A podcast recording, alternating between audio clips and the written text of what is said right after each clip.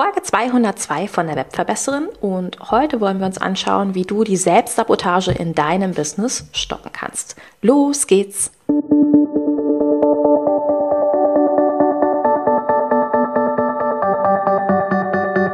Mit Webinaren erfolgreich. Der Podcast, mit dem du als Trainer, Coach oder Berater online sichtbar wirst. Erfahre hier, wie du dich und deine Expertise durch Webinare gezielt sichtbar machst. Und hier kommt deine Webverbesserin, Mira Giesen.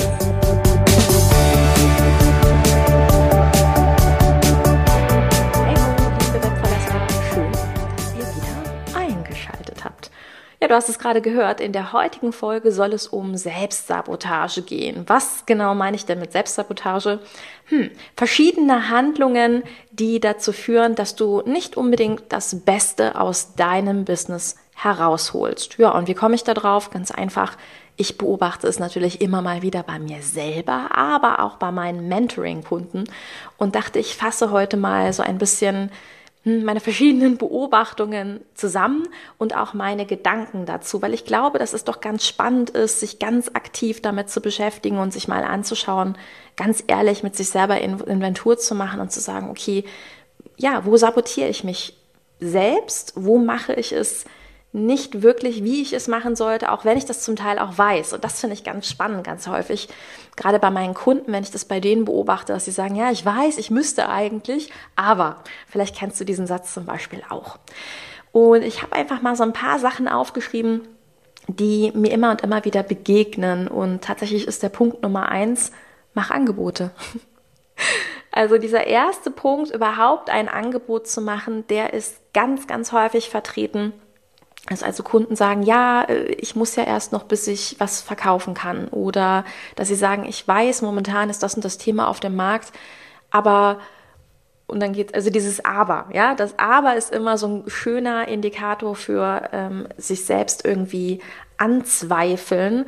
Und ich glaube, ganz wichtig ist, sich vor Augen zu halten, dass es wichtig ist, dass unser eigentlich unsere Hauptaufgabe ist, Angebote zu machen. Angebote in Form von Kursen, Angebote in Form von Workshops, in Form von 1 zu 1 Arbeit.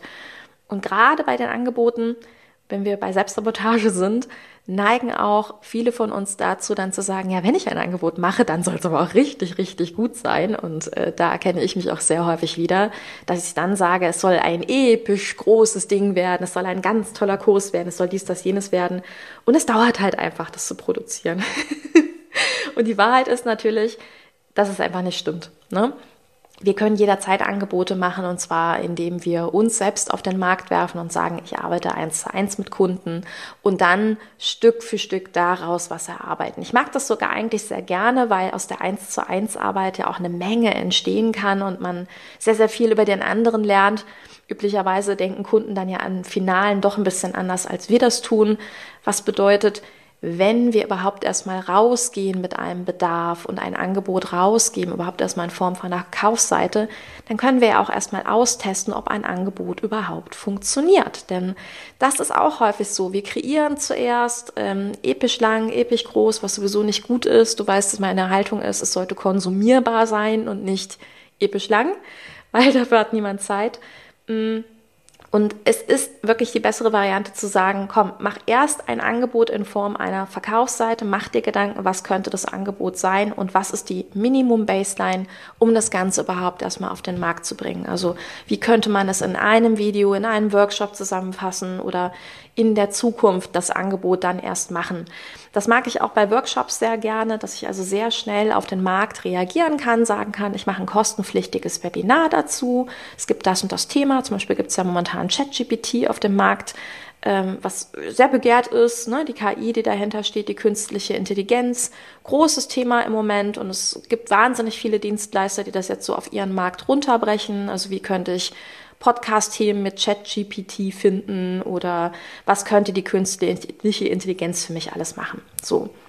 Jetzt könntest du natürlich stundenlang was kreieren oder du kannst sagen, ich mache ein kostenpflichtiges Webinar und du kreierst erstmal nur auf der Verkaufsseite die wichtigsten Angebote und Inhalte von deinem Workshop und haust wirklich erstmal nur die Seite raus und schaust, ob sich das Ding verkauft. Und das ist halt großartig, weil damit haben wir dann auch schon mal eine große Hürde aus dem Weg geräumt, nämlich wenn es sich nicht verkauft, dass wir erstmal nichts verloren haben in Form von Zeit, viel Energie, Ärger, dass dein Gehirn sagt, hey, ich habe es doch gleich gesagt, du solltest gar keine Angebote mehr machen, dann auch ne, zur Übertreibung häufig neigt. Naja, das sind eben alles die Vorteile. Und was ich auch sehr gerne mag, ist, dass du in diesem Fall ja auch eine Menge daraus lernst. Also wir uns angucken können, okay, wie kann ich das Angebot jetzt noch ein gutes Stück besser machen und es dann nochmal rausbringen? Weil das ist Selbstsabotage Nummer zwei.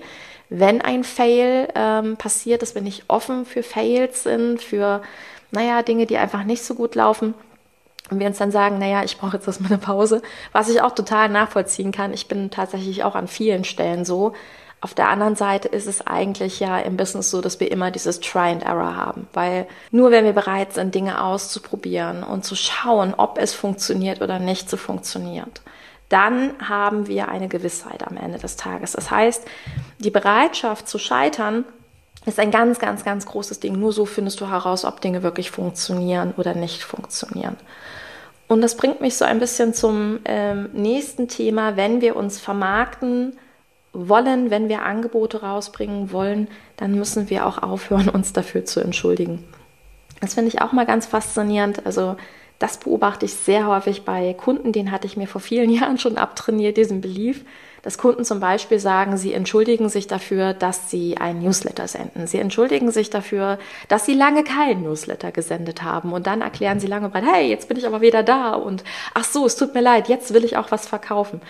Und das ist so faszinierend, weil ich einfach sage, gerade bei so einem Tool wie Newsletter Marketing, jeder Kontakt, der in deiner E-Mail-Liste drin ist, kostet dich ja Geld. Ne? Also jeder einzelne Kontakt kostet Geld. Je mehr Leute in einer E-Mail-Liste drin sind, umso teurer wird das Ganze.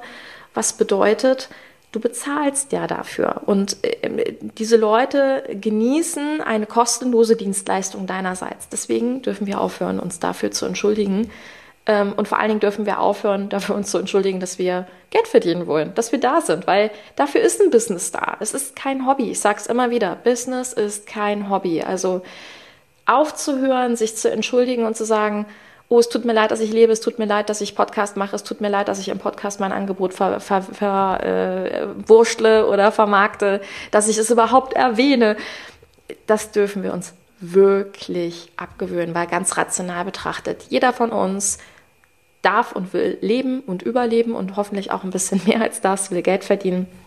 Du machst viel für deinen Job, du machst viele Weiterbildungen, ähm, du entwickelst dich stetig weiter, du hast viele Jahre Erfahrung. Also darf man aufhören, sich dafür zu entschuldigen, ähm, in irgendeiner Weise sein Angebot zu erwähnen, zu vermarkten. Und das bringt mich auf den nächsten Punkt, überhaupt dich zu vermarkten, über dich zu sprechen.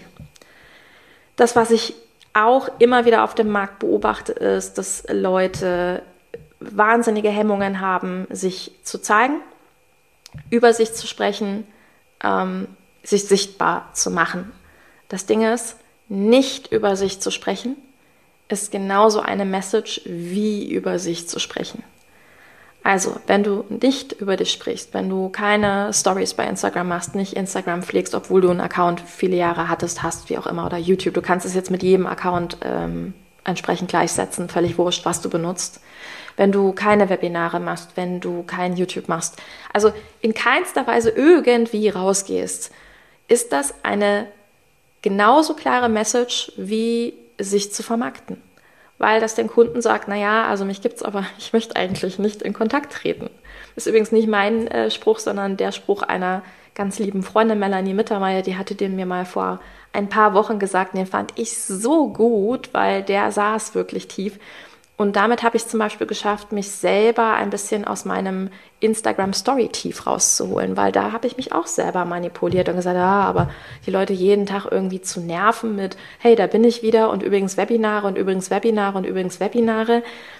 Und dann habe ich einfach gesagt, nee, es stimmt, wenn ich mich gar nicht zeige, ist das genauso eine Message. Und ja, einfach mal die Leute mitzunehmen in meinen Alltag und das eine oder andere zu zeigen und da immer wieder das Thema einzuflechten, ist spannend. Und soll ich dir was sagen? Total spannend. Seit ich wieder die Instagram Stories mache, sind die Leute auch sehr viel aktiver mit mir, haben sich sehr gefreut, dass ich wieder da war, sind ganz, ganz interessiert. Ich bemerke zum Beispiel, dass es auch viele unter euch gibt, die meine Kurse gekauft haben, jetzt plötzlich wieder reingehen und das Kursthema nochmal aktualisieren und sagen, hey, cooler Kurs, ich habe es jetzt nochmal mehr angeguckt und jetzt nochmal wieder diese, diese Wertigkeit von Webinaren. Und da habe ich auch wieder gemerkt, boah, es ist so wichtig, was ich mit meiner Arbeit mache, weil ich euch wiederum erinnere, euch zu zeigen und Dinge zu nutzen, wie die Webinare, die es so viel einfacher machen. Ja?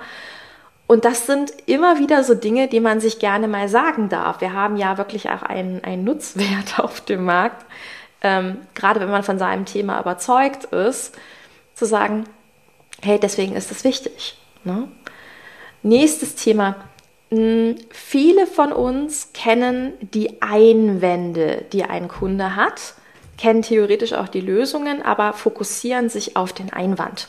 So, was meine ich denn jetzt mit Einwand? Einwände ist das, was der Kunde äh, dir sozusagen sagt, wenn er auf eine Leistung nicht reagiert. Also was er einwendet, was ihn davon abhält, eine Leistung zu kaufen oder ein Webinar zu geben oder ähm, Anzeigen zu schalten oder ähnliches.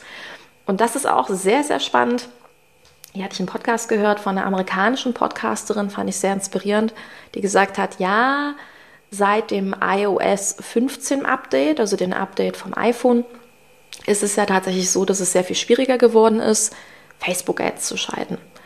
Aus verschiedenen Datenschutzgründen. Und sie hat sich sehr, sehr, sehr stark darauf fokussiert, dass es jetzt eigentlich unfassbar schwierig geworden ist und dass die Leute nur noch das wahrnehmen. Was sie aber gar nicht mehr auf dem Schirm hatte, ist, dass sie genau die zwei Wege kennt, wie es noch funktioniert. Und das finde ich total faszinierend irgendwie, wenn man selber diese, so stark in der Veränderung auf dem Markt ist. Das kannst du mit allem gleichsetzen. Das kannst du auch gleichsetzen mit, oh, die Energiepreise sind im Moment so hoch und deswegen wird jetzt bestimmt keiner mehr Online-Kurse kaufen.